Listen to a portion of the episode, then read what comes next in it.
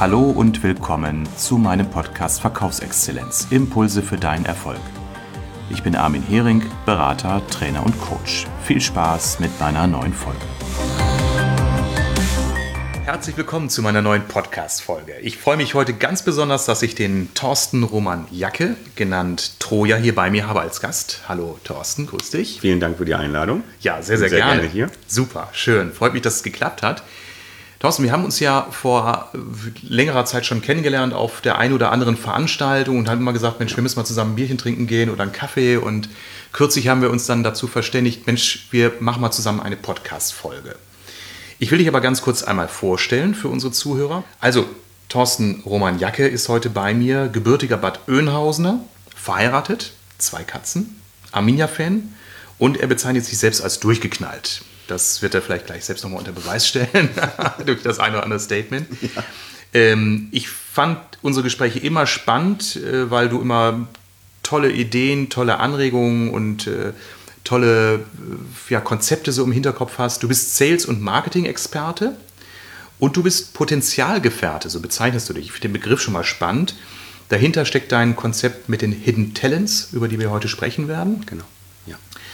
Und du betreibst als selbstständiger Berater die Seite www.aktivisten42.de. Thorsten, bevor wir in unser Thema einsteigen, sag doch noch mal vielleicht zwei Sätze zu deiner Person, das, was ich vielleicht noch nicht verraten habe. Was hat es mit Aktivist 42 auf sich? Und was treibst du so in deinem Leben?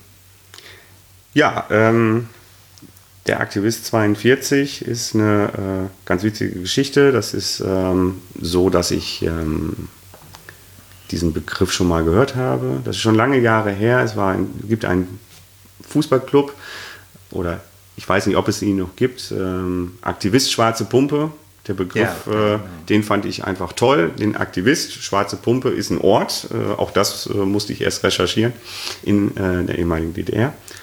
Und ich bin ein aktiver Mensch und deswegen passt, äh, passt natürlich Aktivist sehr gut. Die 42, äh, all diejenigen, die Douglas Adams per Anhalter durch die Galaxis gelesen haben, ist die 42 ein Begriff. Es ist die Antwort auf alles, obwohl ich natürlich nicht die Antworten auf alles habe. Ich versuche es natürlich, aber ähm, ich fand diesen Begriff einfach dann passig, aktiv, Fragen auch zu beantworten und vielleicht Tipps zu geben als äh, Berater, Coach, ähm, Vertriebscoach. Ja, ja. Und ähm, so ist dieser Aktivist 42 entstanden. Ähm, du hast mich auch angekündigt mit dem Troja. Genau, das wäre die äh, nächste Frage, ja. Auch da äh, gehen die Meinungen auseinander, äh, ob ich mich äh, nach dem Film benenne oder ähm, oh, das hört sich aber negativ an, Troja wurde eingenommen. Nein, wer genau hinschauend äh, auf meinen Namen, Thorsten Roman Jacke, der wird, es gibt so zwei, drei in meinem Leben, die haben es sofort rausbekommen. Äh, das T von Thorsten, das RO von äh, Roman und das JA von Jacke. Ähm, ist aber nicht meine eigene Erfindung, da äh, würde ich mich mit fremden Federn schmücken, das möchte ich nicht. Das war ein Ausbilder von mir in meiner Ausbildungszeit, der mich immer erst TJ genannt hat und eines Tages um die Ecke kam und gesagt hat, ich nenne mich jetzt Troja. Ja, und da habe ich eine Marke rausgemacht. Ähm, äh, wir haben ja heute kein Bild, also wir sind ja in einem ja, Podcast ja. und ist auch ganz gut so. Ähm, äh, ich trage ein T-Shirt, äh, das Branding ist ganz gut und ich sage immer, ähm, dieses Troja habe ich als Logo auch. Ja. Und ein Logo muss immer so gut sein, dass es auch als Tattoo geht. Und äh, Armin, der mir ja nun jetzt hier gegenüber sitzt, sieht es auch gerade und äh, bestätigt, dass es ein ganz schönes Tattoo ist. Super, ja. Also ich finde ich, ich find dich als Menschen äh, spannend und interessant und gerade auch deine Markenbildung, die mit deiner Person verbindet, finde ich total klasse. Und alle Zuhörer kann ich immer nur darauf äh, verweisen, guckt auf meine sozialen Netzwerke, wo ich ja diesen Podcast auch promote. Da gibt es dann auch äh, noch ein Foto von uns beiden, da könnt ihr nochmal auf die Marke Troja in Person schauen. Ich will kurz nochmal für unsere Zuhörer so die Überleitung herstellen zwischen so deiner Profession und deiner Leidenschaft und meinem Thema und weswegen ich auch gerne mit dir diesen Podcast machen wollte. Ähm, meine Zuhörer wissen ja, dass ich seit 20 Jahren als Berater im Vertriebssystem unterwegs bin und in dem Kontext fällt mir eben auf, dass wir in der heutigen Zeit sehr viel von agilen Organisationen sprechen, sich verändernden Märkten, äh, mehr Mitverantwortung in Mitarbeiterteams, mehr Kundenfokussierung, also eine viel offenere Führungs- und Mitarbeiterkultur zugunsten sich wandelnder Märkte und Kundenstrukturen. Das klingt total spannend und es gibt Firmen, die sich da auf den Weg gemacht haben und das auch schon umsetzen. Andere stehen noch an den Anfängen, aber im Vertrieb, das ist so meine Erfahrung und du hast mir das ja im Vorgespräch auch schon bestätigt, im Vertrieb treffen wir auf noch ganz, ganz alte äh, Prinzipien an. Stark hierarchisch strukturiert, Vertriebsmitarbeiter, speziell so im klassischen Außendienst, haben exakt gleiche Vorgaben in exakt gleichen Gebieten auszuführen und durchzuführen. Es gibt ein Ranking und wir werden quasi verglichen nach Kennziffern und nicht nach persönlichen Stärken und Leistungsfähigkeiten. Und das ist natürlich in der heutigen Zeit bei mir immer die Frage auf dem Bildschirm, wird das noch der heutigen Anforderung von Märkten, von Mitarbeitern, Gesellschaften gerecht? Und jetzt kommst du mit dem Thema Hidden Talents und da frage ich mich, hey, sind das nicht zwei Fragen, die zwangsläufig zusammengehören? Richtig. Vielleicht erklärst du uns nochmal, was hat es mit den Hidden Talents bei dir auf sich? Ja, ähm, die Hidden Talents sind entstanden daraus, dass ich ähm, vor nicht allzu langer Zeit, wir sprechen hier von einem Rahmen von dreieinhalb Jahren, selber erst erfahren habe, dass ich hochsensibel bin. Beziehungsweise ah, ja. ähm, man hat, ich habe nachher herausbekommen, dass ich eine Scanner-Persönlichkeit in diesem äh, Bereich bin und ähm, habe mich dann darauf spezialisiert, zu sagen, okay, es gibt sehr viele von uns ähm, und äh, wie kann man das in den beruflichen Kontext äh, umsetzen. Ähm, und da habe ich dann auch äh, ein Konzept erstellt, dieses Hidden Talents. Vielleicht sollte ich voranstellen, was sind überhaupt hochsensible Menschen? Viele wissen es noch nicht. Ähm, es gibt mehr, als wir denken. Also sind keine Weicheier, ne? Sie haben. Wenn ich jetzt spöttisch sagen würde. Genau, Sensibelchen auch. Mhm. Ne? Sensibelchen Weicheier. Nein, ähm, sie reagieren nur auf äußere und innere Einflüsse ja, anders ja. als Normalsensible. Mhm. Ähm, es gibt ich, Entschuldige, wenn ich das so provokativ ja. gesagt habe. Ich spreche jetzt gerade so von, oder denke an Vertrieb, wo wir auch so sehr maskuline, archaische Umgangsformen teilweise pflegen. So Indianer kennt keinen Schmerz und Zähne zusammenbeißen, du musst nur an den Erfolg glauben. Und da sehe ich natürlich ein spannendes Diskussionsfeld im Kontext Hochsensibilität, wenn ich das mal gerade so einwerfe. Ja, ähm, gerade auch äh, dahingehend, dass viele hochsensible Menschen introvertiert sind. Ja, ähm, also ja. hochsensible, hochsensitive Menschen, jeder von diesen Hidden Talents, wie ich sie nenne, ähm, haben eine spezielle Ausprägung. Mhm, mh. Also wir machen ja schnell Schubladen auf. Ne? Du bist hochsensibel so, hochsensibel so. Ähm, ich denke und sage es auch ganz offen, nein, jeder hat seine eigene Ausprägung. Es gibt sehr, sehr viele von diesen Menschen. Äh, 15 bis 20 Prozent, sagt die Wissenschaft, der Weltbevölkerung ist äh, hochsensibel, hochsensitiv. Das ist ja schon eine ganze Menge. Wenn wir es jetzt aufs Unternehmen runterbrechen und dann auch in den Vertrieb, dann äh, haben wir in jedem Unternehmensbereich auch hochsensible Menschen, die dort tätig sind. Wenn du ansprichst. Das heißt, das heißt, wenn ich eine Vertriebsmannschaft von 20 Mitarbeiterinnen und Mitarbeitern habe, ist dann, habe ich dann zwei, drei ja. hochsensible Mitarbeiter ja. aller Voraussicht bei mir im Team. Genau. Ohne dass es mir vielleicht so bewusst ist. Richtig. Ähm. Möglicherweise sogar, ähm, wenn es einem auffällt, als mögliche Underperformer. Mhm. Ja, ähm, ja. Weil er introvertiert, aber vielleicht auch ganz anders mit den Kunden umgeht. Mhm. So. Ähm, was äh, sehr stark auffällig ist, ähm, ist, dass äh, hochsensible Menschen, ähm, um auf deine Frage auch zurückzukommen, mh, hm, ja, sensibel sind, aber ähm, eben nicht unbedingt Weicheier. Mhm. Denn ähm, sie nehmen viel, viel mehr auf. Das heißt, äh, was ich schon sagte, ich unterscheide zwischen hochsensiblen und hochsensitiven Menschen. Die hochsensiblen Menschen haben ein anderes Raster als normalsensible. Sie nehmen viel mehr an Geräuschen, Licht, ja, ja. beim Geschmack, aber auch über die Haut auf. Also mhm.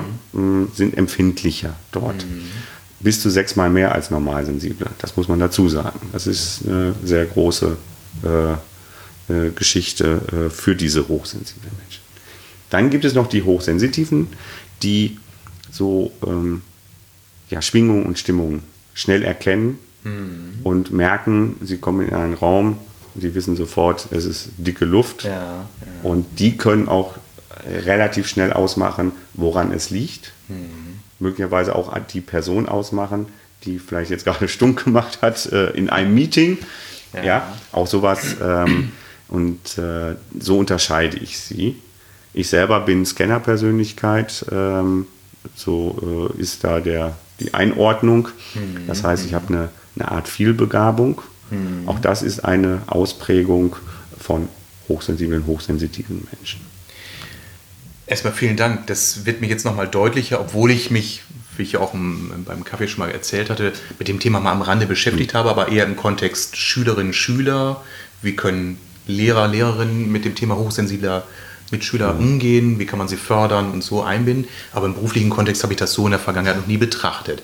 Jetzt klingt das so in deiner Beschreibung und das wäre für mich auch plausibel, als wäre das Herausforderung und Chance auch zugleich in beidem. Ja? Denn ich wenn ich mich jetzt mal in die Rolle eines Vertriebsleiters hineinversetze, also angenommen, es gelänge mir, jemanden erstmal zu erkennen, der eine Hochsensibilität besitzt oder jemand vertraut sich mir an, dann würde ich vielleicht als erstes so einen Moment innehalten und denken, hm, passt der in diese Welt von Vertrieb, wo eben eher Ellenbogenmentalität, Extrovertiertheit, ins kalte Wasser springen wichtige Voraussetzungen sind?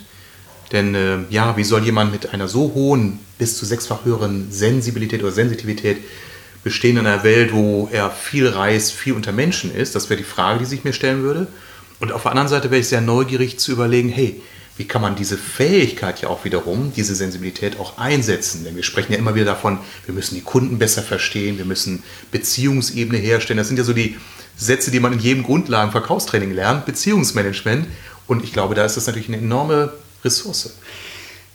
Ja, und da würde ich sogar mich als bestes Beispiel für äh, sehen. Mhm. Ähm, ich bin oder komme ja aus der Versicherungsbranche. Das ist ja so ein, klassische, äh, ein klassisches Beispiel für ne, äh, Hierarchie. Ja. Äh, als auch natürlich, ne, wir sind die Größten. Ja. ja. So, also da sind die, die, die Lauten unterwegs. Und ähm, wenn man dann noch in Strukturvertriebe geht, umso mehr. Mhm. Mhm. Äh, ich habe gemerkt, ähm, und im Vertrieb haben wir ja immer dieses Thema äh, Kaltakquise mhm, ja. zum Beispiel. Das ist überhaupt nicht mein Ding. Ja, ich konnte ja. mir aber nicht erklären, warum es andere einfach schaffen, mhm. diese Kaltakquise mal so ne, ne, aus dem Arm zu schütteln und einfach bei fremden Leuten anzurufen. So. Und dann auch noch in gewählten Worten sie davon zu überzeugen, dass das, was man selber im Angebot hat, dass das für sie das Richtige ist und dass man jetzt einen Termin macht und so weiter und so fort. Und ich war immer derjenige, der über lauwarme oder warme Kontakte, aber einen viel intensiveren Kontakt zu den Kunden herstellt. Das, ja. Da, so könnte man zum Beispiel Menschen, die hochsensibel, hochsensitiv sind, im Vertrieb ganz anders einsetzen mhm. und diese Beziehungsebene, die du eben mhm. angesprochen hast, viel intensiver noch angehen und dann auch nachhaltig im Vertrieb äh, arbeiten und nicht, jetzt komme ich nochmal auf diese Versicherungsbranche, die mit hohen Stornoquoten äh, äh, einhergehen, ja, ja. Ähm, weil sie, die Lauten gehen raus, ich habe mein Produkt, kaufe es, er kauft es und ist nachher aber nicht mehr davon überzeugt oder ist über den Tisch mhm. gezogen worden. Und die Hochsensiblen würden eine Beziehungsebene aufbauen, die sogar, selbst wenn sie mal nicht gut war oder wenn das Produkt mal nicht gut war, äh, den Kunden hält. Weil äh, die Sympathiepunkte dort entscheidender sind. Und da kämen diese Menschen aus meiner Sicht zum Beispiel im Vertrieb sehr gut zur Geltung. Ich äh, nicke, was die Zuhörer nicht äh, sehen können. Ich nicke, weil ich nicht nur dir zustimmen, sondern bei mir ganz viele Gedanken gerade entstehen. Denn ich habe gerade in den letzten ein, zwei Jahren diverse Projekte begleitet oder Beratungen durchgeführt im Vertrieb, wo es eben darum geht, Ausgangslage, dass die Entscheider mir sagt, Mensch, wir sind mit unserem Vertrieb, mit unserer Vertriebsperformance stoßen wir an Grenzen. Wir merken, dass wir in den Märkten nicht mehr so weiterkommen, wie wir uns das wünschen und wie das in der Vergangenheit der, der, der Fall war.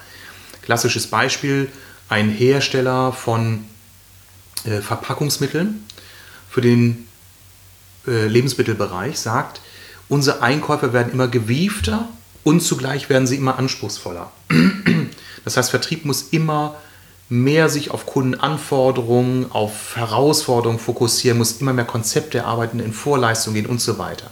Das geht aber auch nur, wenn man Kunden nicht nur sozusagen abholt, indem man anfragt, was braucht ihr und kalkuliert, sondern wenn man sich in die Problemsituation der Kunden hineinbegibt, wenn man sie analysiert und zugleich auf der Gegenseite aber auch Kompetenz und Vertrauen aufbaut, dass der Einkäufer oder der Marketing-Experte sagt, Herr Müller-Meyer-Schulze, mit Ihnen möchte ich mich zusammensetzen. Denn wie früher mal seine quartalsmäßige Tour durch seine Kunden zu machen, das ist heute vorbei. Viele Unternehmen sagen, schön, dass Sie mich besuchen wollen, aber ich weiß alles über Sie und ich habe auch keine Zeit.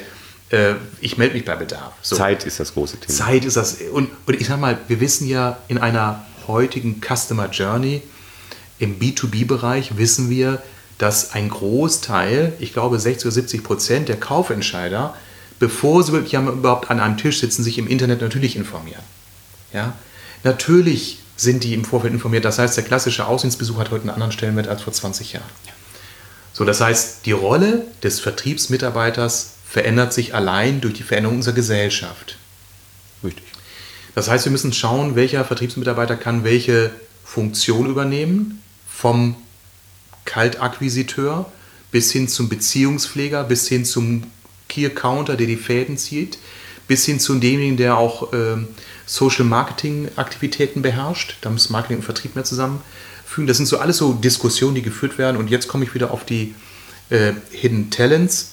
Braucht es da möglicherweise, ich würde sagen, ja, auf jeden Fall, aber lass uns mal offen diskutieren, braucht es da eben auch Menschen, die eben auch durchaus mal nicht nur extrovertiert sind, sondern etwas feinfühliger sind, etwas genauer hinschauen, etwas anders vorgehen? Ja, ähm, vor allem auch unter der Prämisse, dass Hochsensible in größeren äh, Zusammenhängen denken können. Okay. Und ähm, oftmals. Ja, also auch, ja. Wie gesagt, ich unterscheide das schon äh, sehr genau und auch die Aus es kommt immer auf die Ausprägung der einzelnen Person an. Aber diese Gesamtzusammenhänge zwischen Vertrieb und Marketing, zwischen mhm. Unternehmen und Kunde und Produkt, Kunde, Kunde, Produkt. Also Wild, ja, ja. Brauch, wollen wir nur ein Produkt äh, erfinden und, und auf den Markt bringen ob es dem Kunden schmeckt oder nicht, oder hören wir auf unseren Kunden. Gehe ich in eine Beziehung, in eine Beziehung mit meinem Kunden auf Augenhöhe. Ja, ja. Und da sehe ich diese Menschen als, ähm, ich sage jetzt mal, empathisches Bindeglied mhm. äh, zwischen der Firma, wofür sie arbeiten, also dem mhm. Hersteller oder Dienstleister und dem möglichen potenziellen Kunden. Das heißt, wenn ich das jetzt noch mal ein bisschen weiter denke, würden wir uns dann aber auch ein Stück weit so von klassischen Vertriebsorganisationsstrukturen vielleicht auch mal lösen müssen. Dass wir, ich sag mal, den Verkaufsleiter haben, den Außendienst, den Verkaufsleiter Innendienst und sein Innendienstteam, die Marketingabteilung, Projekt- ähm, und Produktentwicklung. Aber sind wir nicht sowieso auf dem Weg dahin, ähm, Hierarchie, nicht hierarchielos? Ähm, ich glaube, auch manche Menschen brauchen Führung. Ja.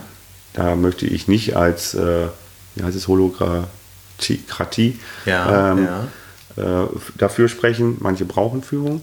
Aber ähm, wir sind in einer Zeit, wo es sich auflösen äh, wird in gewissen Bereichen und auch äh, bis zu einem gewissen Maß, weil ähm, ganz andere Fähigkeiten auch von den äh, Mitarbeitern, egal in welchem Bereich des Unternehmens sie äh, sind, äh, gefordert werden wir reden ja heute im Einstellungsverfahren ja auch von Soft Skills.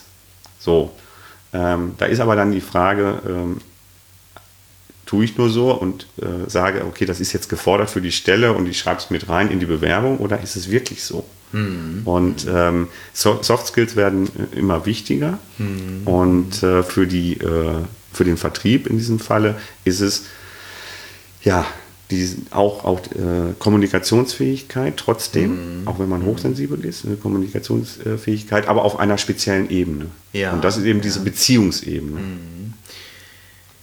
Du sprichst mir aus der Seele, weil Beziehungsebene, ich weiß nicht, wie oft ich in den ersten Jahren meiner, meiner Seminartätigkeit das, das Eisbergmodell äh, zitiert habe, der Klassiker in der Kommunikationslehre. Ähm, und zugleich stelle ich eben fest, ja, wir sprechen natürlich über äh, Sichtweisen darauf, wie Menschen agieren und funktionieren und empfinden.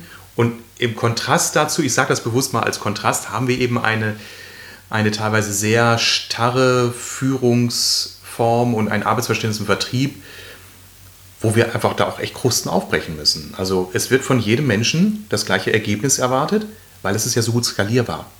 Ja, wir wissen aus unendlich vielen Controlling-Meetings, dass wenn du einem Menschen x Adressen gibst und y Zeit, dass unterm Strich in der Regel Anzahl Z an Termin herauskommt.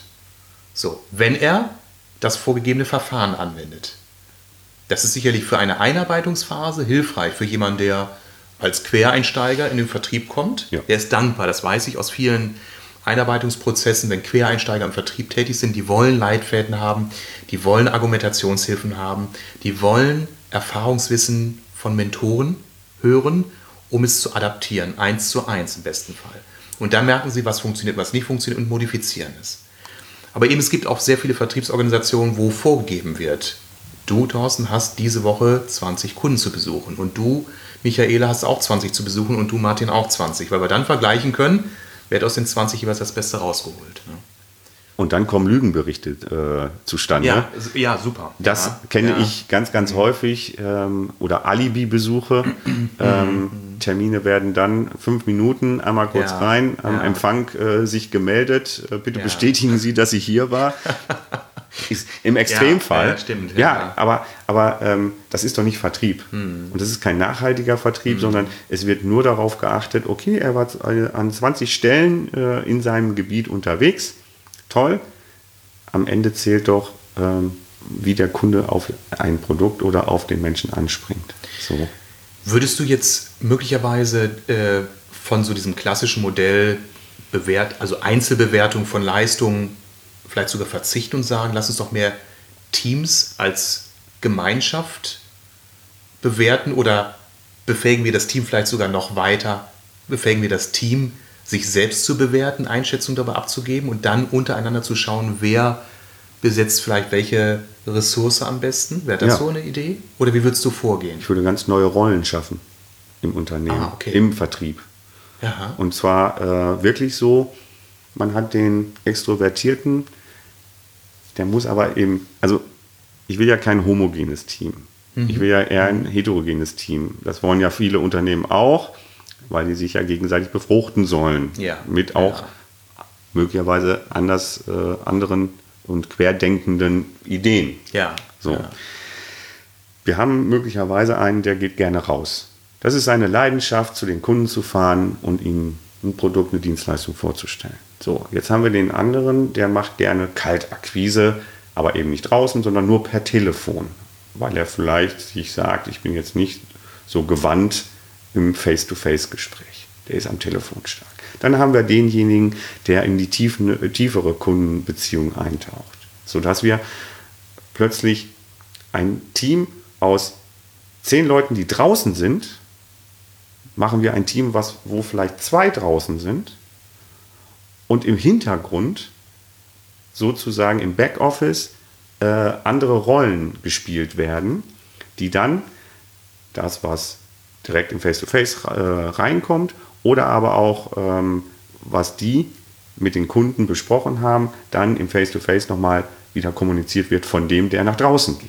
Also eine ganz andere Struktur im Vertrieb ja, aufzubauen. ja. Und dann eben nicht, zehn sind draußen, wir vergleichen sie, wir messen sie, wir skalieren das Ganze, sondern zu sagen, okay, wir haben hier zehn Außendienstmitarbeiter und dann haben wir aber eben Talente, die können viel besser intern drin sein, ihre Introvertiertheit möglicherweise auch ganz anders ausspielen oder äh, du hast jemanden, der trotzdem extro extro extrovertiert ist, aber äh, ähm, sagt, ich bin lieber drin, ich möchte gar nicht so viel reisen. Ja? Du hast viel, viel weniger Stress auch. Ich, ich, ich, bei mir entstehen immer mehr Bilder, wenn du das beschreibst, äh, Thorsten. Das ist ja auch logisch, weil ähm, ich kenne das ja auch. Äh, habe ja viele Jahre, bevor ich selbstständig war, auch im Vertrieb und Marketing gearbeitet, habe Vertriebsteams kennengelernt, auch noch aus meiner Angestelltenrolle oder auch meiner Führungsrolle. Äh, die Extrovertierten, ich sag mal so die Vertriebssäue, Ja, das sind die, die im Teammeeting irre werden, die gehen wie die Katze die Wand hoch, wenn man stundenlang über irgendwelche Details spricht. Weil die überlegen sich, Mensch, in der Zeit hätte ich schon wieder einen neuen Kunden besuchen können. Die Extrovertierten wiederum gehen aber auch den anderen ein Stück weit auf den Wecker, wenn die immer nur, ich sag mal, mit der Holzhammer-Methode durch die Meetings gehen und sagen, machen wir irgendwie und beschließen etwas oder lassen mit Kunden irgendetwas äh, von Kunden etwas unterschreiben und der Indienst denkt sich, hätte man doch mal etwas genauer nachgefragt. Also es gibt da eher Grabenkriege, weil die Unterschiedlichkeit gar nicht gewürdigt wird und nicht sinnvoll zusammengesetzt wird. Und was du eben angesprochen hast, das kennen wir eigentlich aus den ganzen Büchern über Kreativitätstechnik.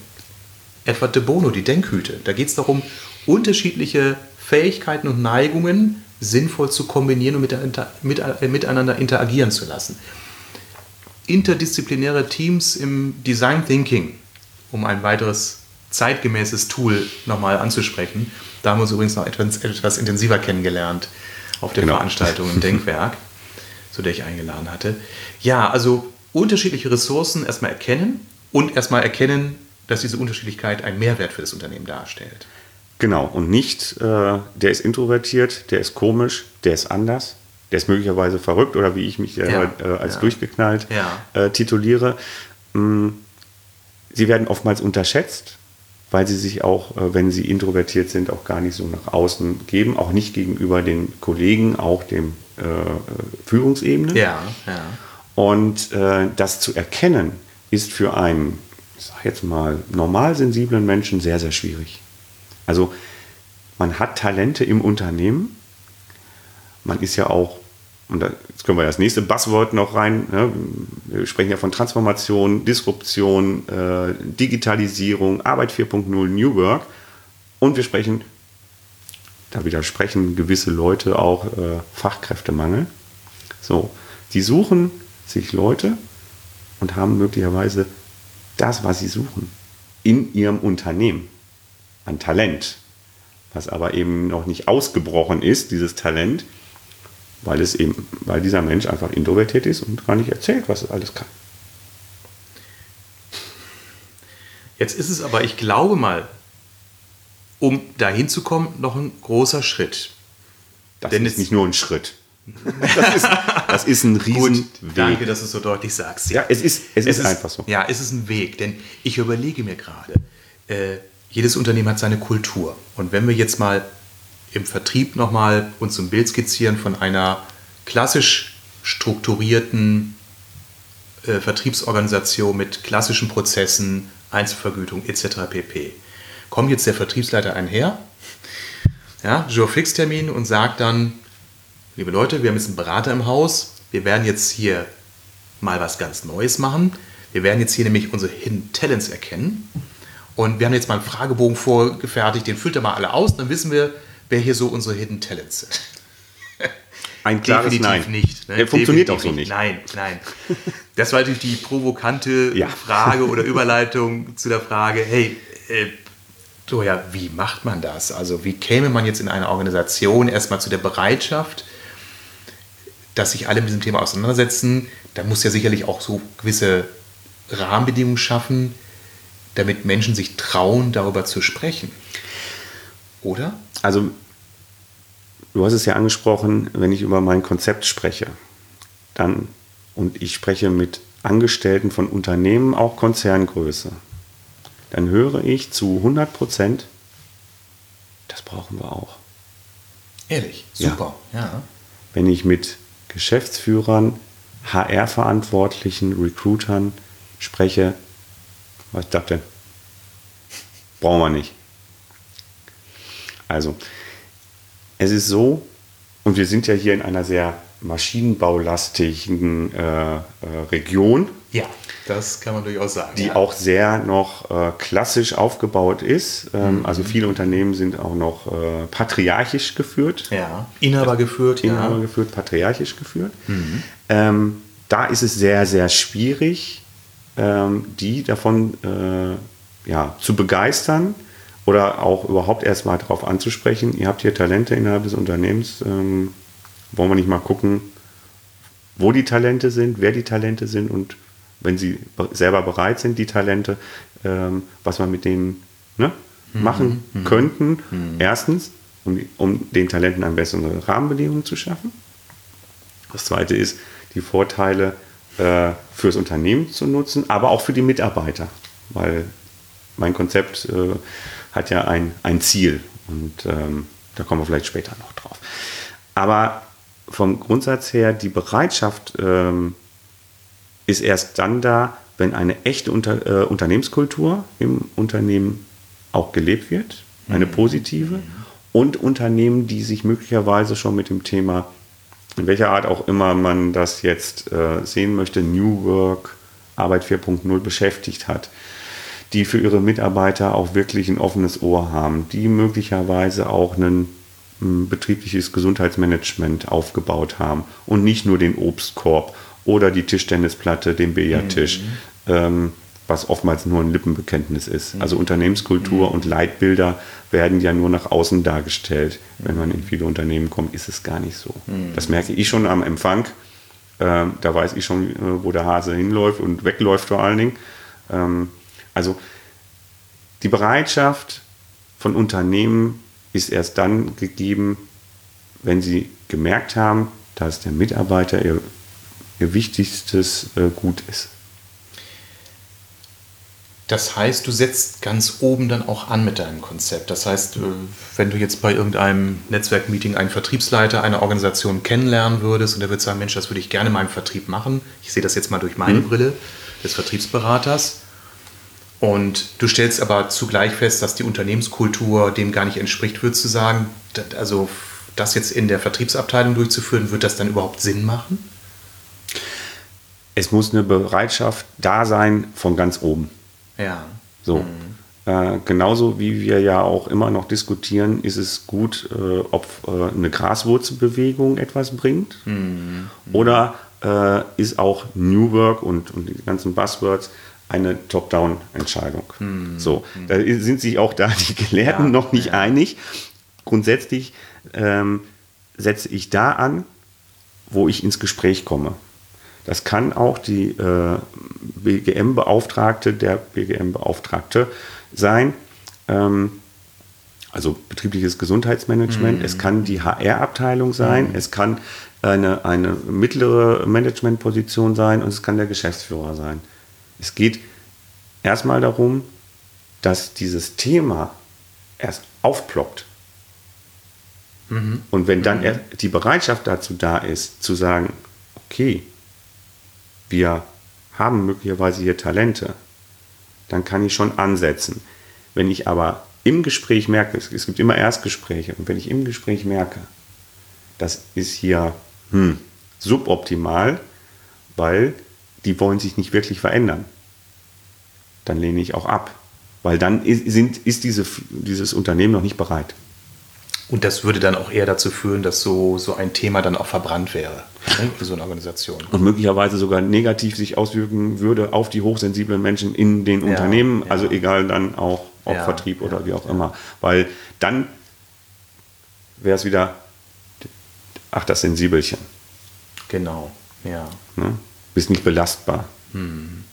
Also es muss, deshalb höre ich so raus, es muss auf jeden Fall abgesichert sein, dass eine Bereitschaft in der gesamten Unternehmens, äh, Unternehmenskultur oder in der Unternehmensleitung vorhanden ist, das Thema auch wirklich zu tragen. Und es ja. muss auch sichergestellt sein, dass das Thema dann auch wirklich durchgeführt wird. Nicht, dass dann sozusagen die, ja, äh, die Be Be Betroffenen oder die, die entsprechenden Personen identifiziert sind und dann friert man das Thema ein und dann heißt es, aha, die Sensibelchen.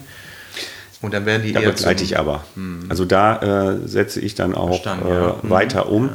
Begleite die Unternehmen ähm, und wenn ich aber mein Ziel, was ich mit dem Konzept gerne äh, erzielen möchte für mhm. das hm. Unternehmen, dann brauche ich mir keine Sorgen mehr machen, weil ich mhm. bin sozusagen nur ein Interims Hidden Talent im Unternehmen. Okay. Was natürlich sicherlich ein, ein, hoher Vorteil ist, dass du eben nicht nur ein Unternehmen begleitest in einem Thema, sondern dass das Thema sozusagen aus dir heraus ja auch äh, kommt. Ja? Also das, das ist, glaube ich, ein enormer Vorteil.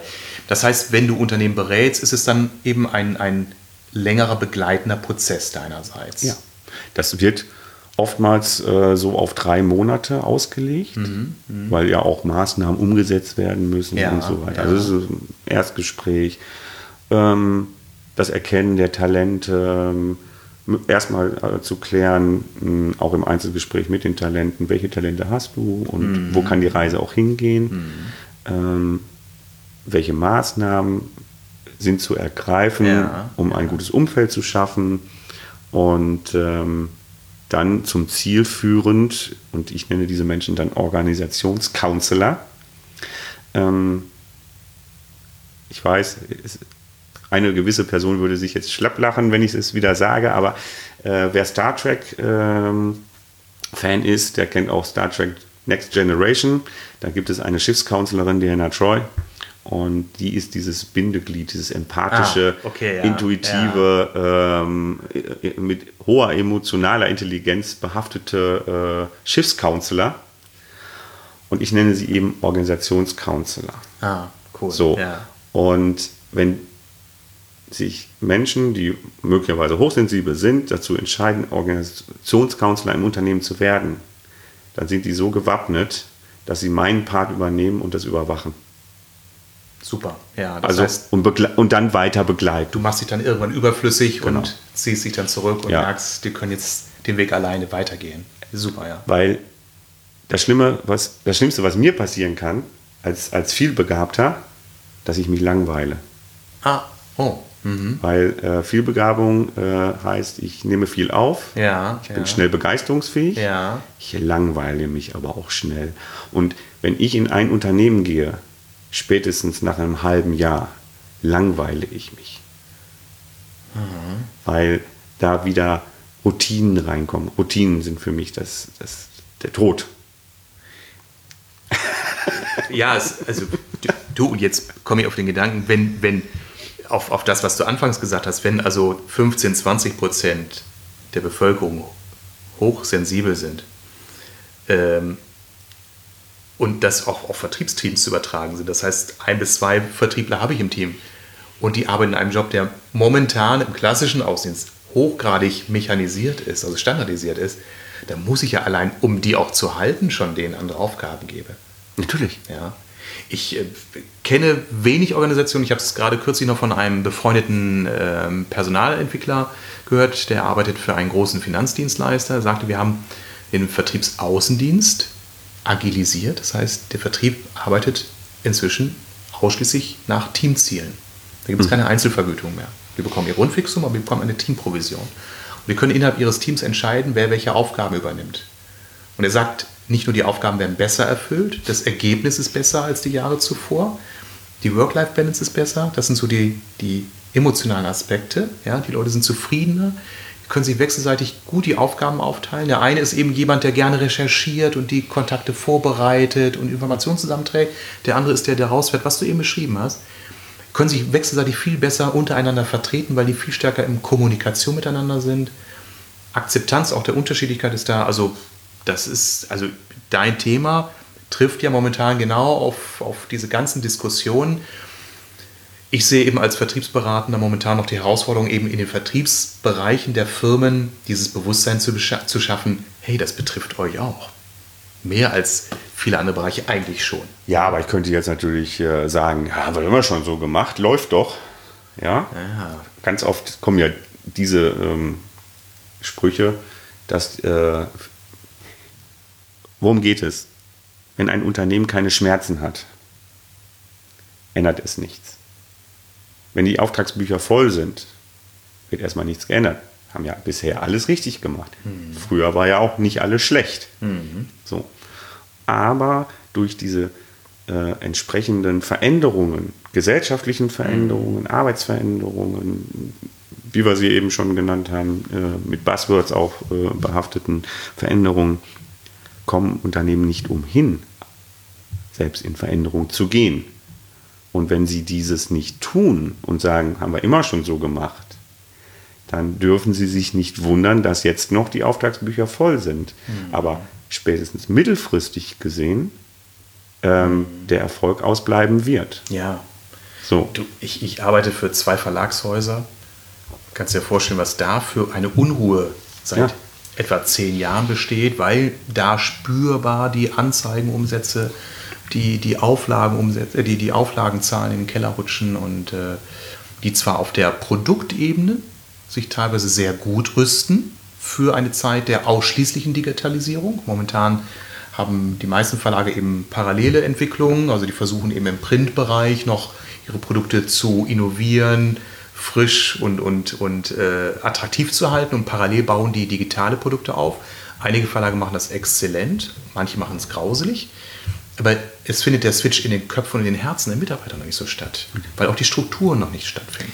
Ich war bei einem Verlag vor einem Jahr, anderthalb Jahren das erste Mal bei einem meiner Kunden, fragte mich der Geschäftsführer, was können wir denn noch machen, damit die Mitarbeiter mehr spüren, dass wir auf einem neuen Weg sind.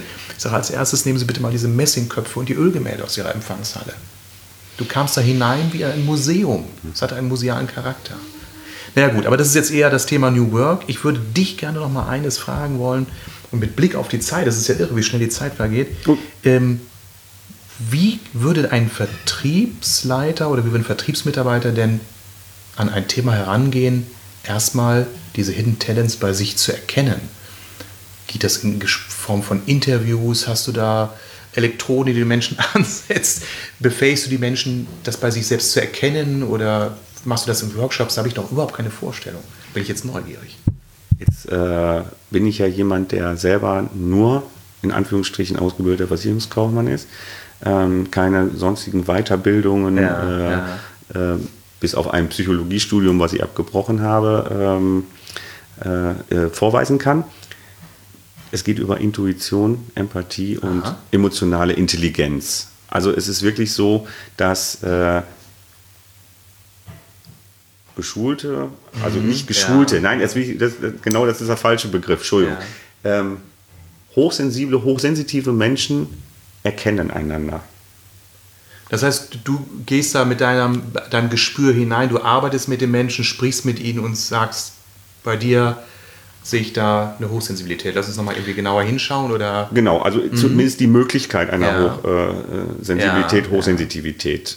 Wenn ich äh, dann in die Einzelgespräche gehe, da bin ich nicht bei, bei 100 Prozent das, das funktioniert nicht. Mhm. Das wäre äh, Hokuspokus. Ähm, ja. Aber ich bin schon irgendwo äh, bei einem Pegel zwischen äh, 60 und 70 Prozent, dass ich es äh, so relativ schnell erkenne. Ja, ja. Ähm, und dann nochmal verfeinern. Also möglicherweise okay, auch, ja. Hm. es kursieren sehr, sehr viele Tests zu dem Thema im Internet. Ja, ähm, ja. Ich äh, bin selber auch natürlich, als ich mich das erstmal mit beschäftige, da reingegangen habe, oh, ich muss einen Test machen. So. Da werden aber so allgemeine Fragen. Äh, Brigitte-Test. Ja, ne, ich will die ja gar nicht schlecht machen. Ja, genau. Aber äh, das ist schon sehr, sehr äh, seltsam, was da für Tests äh, so am Markt sind. Es gibt ähm, zwei Tests, die ich da schon bevorzuge, weil die auch wissenschaftlich unterlegt sind. Wir warten alle auf eine, äh, eine Frau äh, Dr. Konrad von der Universität in Hamburg, die meines Wissens da an einem Test arbeitet ähm, und hoffentlich dann auch zur Verfügung stellt, ähm, weil das sehr, sehr, weil sie sich ausschließlich nur um hochsensible Menschen kümmert und in diesem Thema eben forscht. Und da warten wir jetzt alle auf einen Test. Aber es gibt ein, zwei Tests, die sind okay. Da kann man nochmal in, intensiv nachforschen, auch in welche Richtung es geht. Und ähm, dann mit den, das austesten und dann eben die Talente rausfiltern. Ja, das, ja. Ist, das ist ein Coaching. Das sind Einzelgespräche, mhm, mhm. die ich mit den äh, Menschen dann äh, mache. Und die Frage ist ja auch, will ich es öffentlich haben oder nicht? Und es ist einfach so, dass viele sagen, nee, ich möchte es gar nicht. Mhm. So. Ne? Und dann sage ich, das muss ich natürlich akzeptieren. Es wäre ist zwar schade für einen selber, weil die Rahmenbedingungen sich ändern, ja, ja. aber auch, äh, also jetzt im, in, an seinem Arbeitsplatz, mhm. für das Unternehmen werden sich immer Menschen finden, die das auch wünschen, dass mhm. es öffentlich wird. Mhm. Und dann gehen wir in ein zusammen in das Gespräch auch mit den Führungskräften, was müssen wir ändern und wo geht es dann hin. Spannend. Ich merke jetzt zum Ende unserer Zeit, welche Fragen ich dir noch alle hätte stellen wollen. Das schreit ja schon fast danach, dass wir uns noch mal ein zweites Mal treffen äh, sollten oder wollten. Aber wir können das ja auch ganz elegant nutzen, diese, dieser, diesen offenen Raum, den wir da noch haben, indem ich jetzt allen Zuhörerinnen und Zuhörern nochmal hier an dieser Stelle äh, die Mitteilung mache, wenn ihr Fragen habt und wenn ihr in Organisationen arbeitet, die sich gerne in dem Kontext unterstützen lassen wollen, sprecht doch den Troja direkt an. Ich werde also alle Kontaktdaten zu dir dann unten nochmal in den Kommentaren, in den Shownotes bei iTunes und wo der Podcast auch zu hören ist, nochmal vermerken oder in den sozialen Netzwerken, wo ich diesen Podcast promote. Das heißt, nehmt mit Troja gerne direkt Kontakt auf. Das sage ich jetzt einfach mal, ohne das mit dir vorher abgesprochen zu haben. Aber Doch, ja. ich, bin, ich bin bereit. Wenn es darum geht, dass Menschen Interesse haben, sich äh, vielleicht mit dir mal zusammenzusetzen, ja. sich von dir coachen oder beraten zu lassen, dann ja wäre das sicherlich nicht das Schlechteste. Und ich habe dann noch ein, gerade im Moment noch ein, bis Ende des Jahres ein spezielles Angebot für diese Menschen. Oh, super. Das ist jetzt hier nochmal der Call to Action. Also äh, schaut in die Show Notes. Klickt jetzt. Klickt jetzt. Nur noch wenige Exemplare da. ja. Aber ich habe kein Buch ja. geschrieben, was ich umsonst raushaue. Also. Kleine Anekdote. Ich hatte mal in einem Team von Telefonverkäufern jemanden, der verkaufte Münzen und Medaillen an Münzsammler. Ja. Das ist so eine ganz gediegene Klientel. Und er sagte immer, äh, Herr Jacke, ich habe von dieser kostbaren Münze noch zwei Exemplare da. Ach nein, nur noch eine Münze, weil ein Exemplar habe ich mir gerade selbst reserviert. Sehr schön. Und mit diesem Verknappungsprinzip hat er immer die Leute ganz wässrig gemacht. So. Troja, um das Zeitlimit ein bisschen einzuhalten, was wir schon ein wenig überzogen haben. Ich habe am Ende noch drei Fragen, die ich dir gerne, oder drei Sätze, die ich dir mhm. gerne als Halbsätze vorlesen möchte. Und ich würde dich bitten, die einfach mal spontan für unsere Zuhörer zu beantworten, so was dir einfach so in den Sinn kommt. Ja, gerne. Satz Nummer eins. Wenn Unternehmen mehr auf Hidden Talents achten würden, dann würde sich viel für diese Menschen äh, verändern zum Positiven. Die Unternehmen hätten ganz, ganz viele Vorteile davon und die alle Mitarbeiter auch. Also das Gesamtpaket. Super. Also Win-Win. Win. Win-Win-Win. Super. Zweite Frage. Branchen, die in diesem Thema noch echt lernen können? Sind oftmals die klassischen Unternehmen und wenn ich regional äh, nochmal gerne auch den Maschinenbau oder auch ähm, alles, was ähm, ja, die klassischen Branchen. Lass es einfach mal so. Ja, ähm, ja. Bitte ähm, hört äh, nicht nur den normalen Unternehmensberatern, den Großen zu, die nur schnell Geld machen wollen, äh, indem sie sagen, ihr müsst entlassen, sondern hört mal auf euch selbst. Mhm, super, gut. Ich nicke sehr kräftig, weil ich auch als Berater hier in meiner oder unserer gemeinsamen Region Ostwestfalen auch viel unterwegs bin und diese Unternehmen, die ganz viele tolle Produkte und Leistungen entwickeln, aber eben auch kenne, dass sie auf der anderen Seite manchmal so einen blinden Fleck haben, wenn es darum geht, so ihrer eigenen Intuition zu folgen. Und ja, ja 100 Prozent ja. Dritter und letzter Satz. Wenn dir ein Wunschkunde ein Blankoscheck für deine Beratung gäbe, dann wäre es erstmal schön. Ähm, und äh, ich glaube, dieser Blankoscheck äh, viele glauben, dass es sehr, sehr anstrengend und lange dauert. Ähm, nee, der würde gar nicht so groß ausfallen äh, für das Unternehmen, wie man vielleicht jetzt glaubt.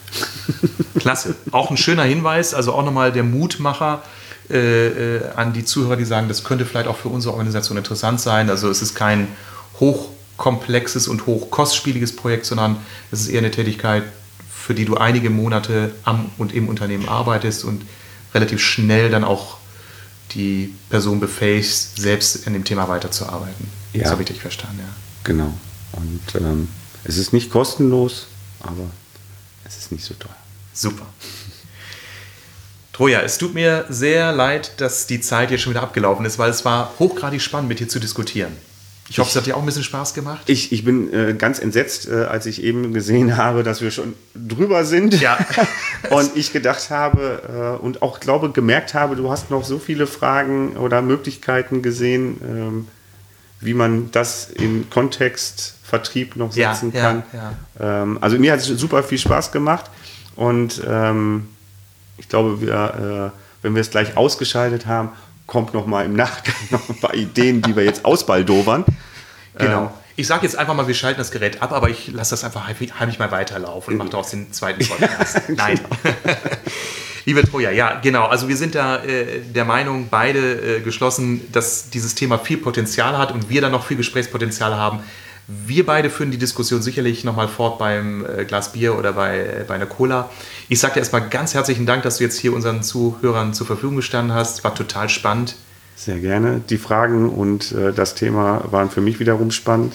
Und ähm, äh, gerne wieder, wenn du wünschst und du sagst, wir müssen noch einen zweiten Teil machen, stehe ich auch gerne bereit. Super. Troja, ganz herzlichen Dank. Liebe Zuhörer, liebe Vertriebsprofis, ich hoffe, ihr habt eine Menge interessante Impulse mitbekommen aus diesem Podcast. Ich wünsche euch eine erfolgreiche Woche und ich hoffe, wir hören uns bald wieder. Bis dann.